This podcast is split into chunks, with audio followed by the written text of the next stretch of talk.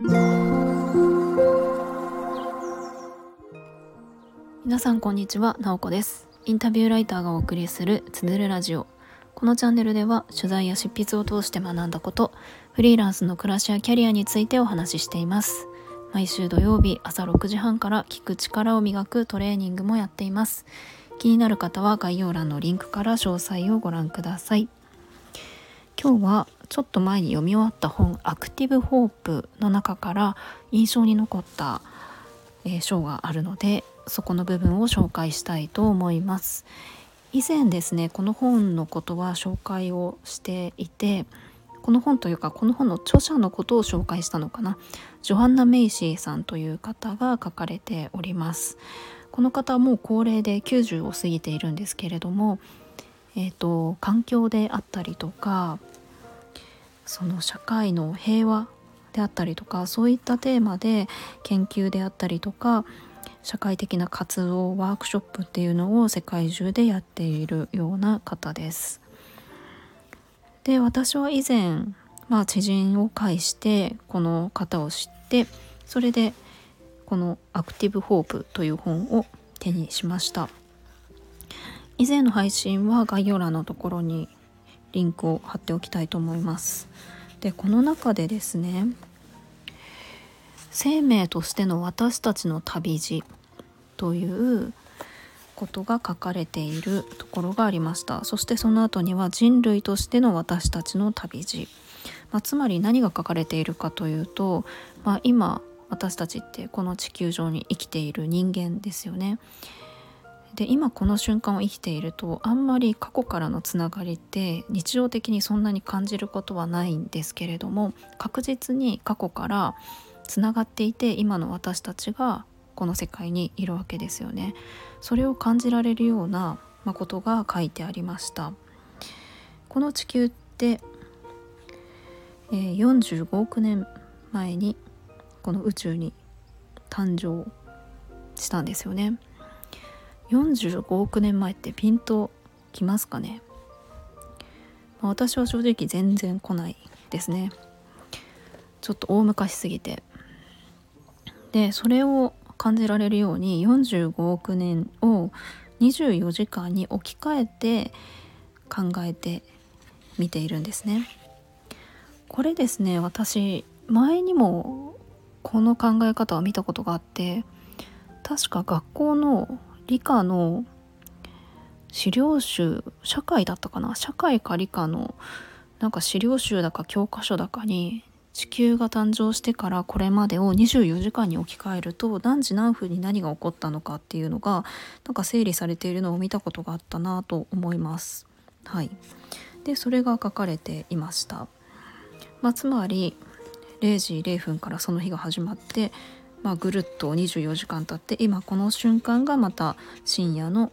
0時0分みたいな感じの捉え方です。ざっくり言うとですね地球が始まってからこれまでにどういう流れが起こったかというと、まあ、地球が、えー、誕生して生命が誕生し酸素が発生しそして多細胞生物が発生してその後全虫全虫っていうなんかちょっと寄生虫みたいなものですね。その後魚。陸上植物。そして昆虫。その後に、まあ、気候の変動であったりとか小惑星の衝突であったりとかいろんな災害があって95%の生物が死滅してしまいます。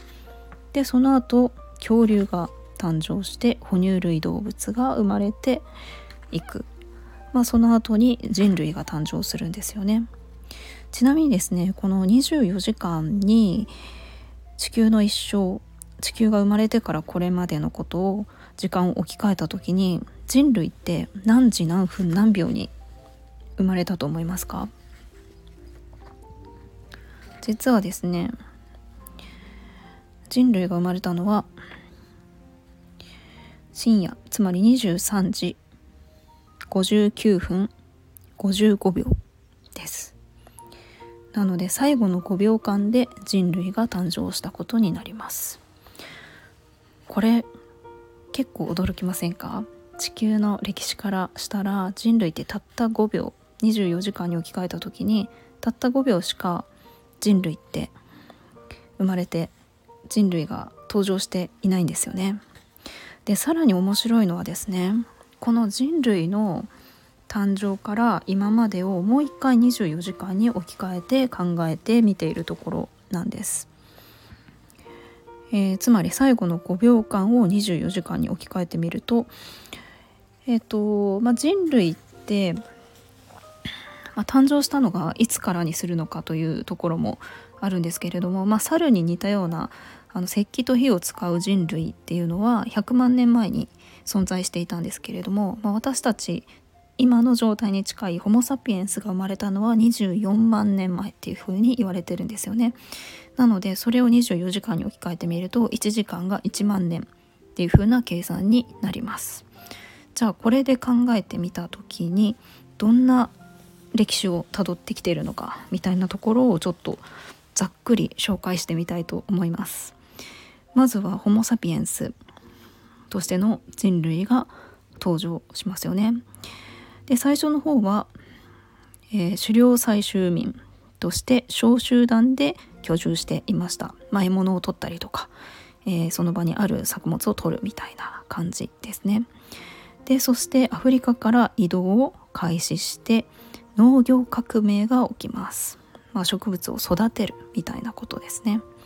でその後に車輪が発明されます。そして産業革命が起こって、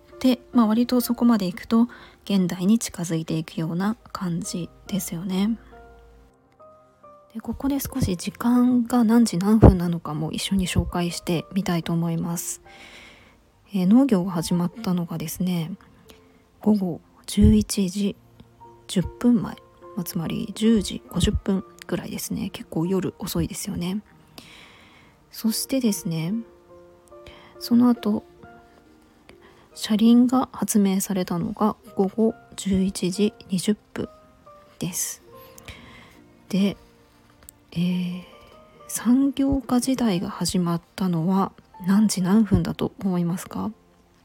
これですね始まったのが11時58分です。まあ、だから今が0時ぴったりだとするとその2分前に産業化時代が始まっているんですよね。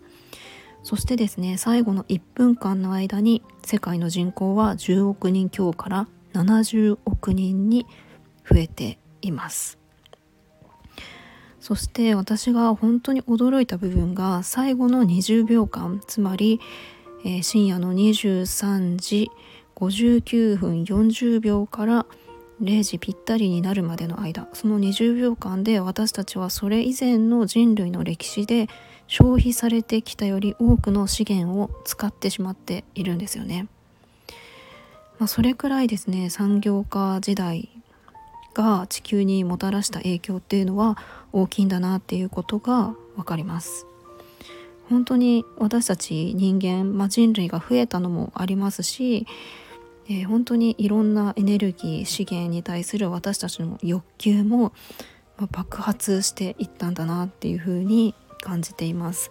でですねこの本のすごくいいなと思うところは、えー、この、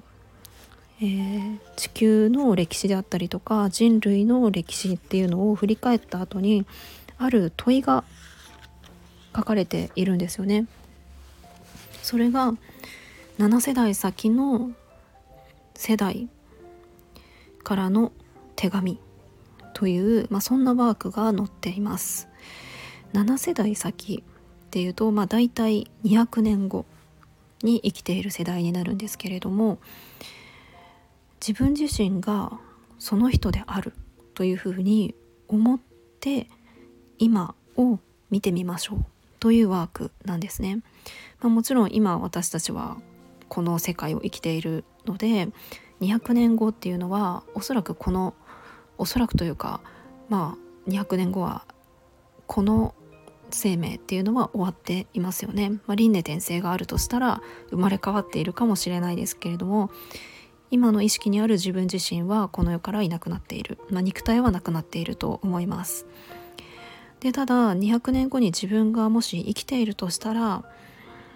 今この世界を生きている自分に何ていう手紙を送りますか？何ていうふうにどんなことを言いますか？っていうことが書かれています。まあ、それを少し目を閉じて、まあ、自分自身を未来に移動させてそこから今を眺めてみるみたいなことをしてみましょうと。まあ、そうするとですね本当にこの、まあ、地球の歴史であったりとか人類の歴史を振り返った先にも続いている生命命があるんだっていうことを認識した上でじゃあその一つの今は通過点だなっていうのを感じるんですよね。そして未来に生きている生命があるわけですよね。そう考えた時に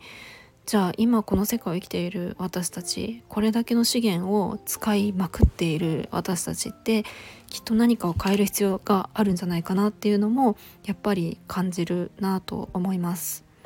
皆さんだったら200年後の世界から今の自分にどんなメッセージを送りますか？少しですねそれを考えてみると何か小さいことでもこう日常の中で変化させていくことができるんじゃないかなと思います。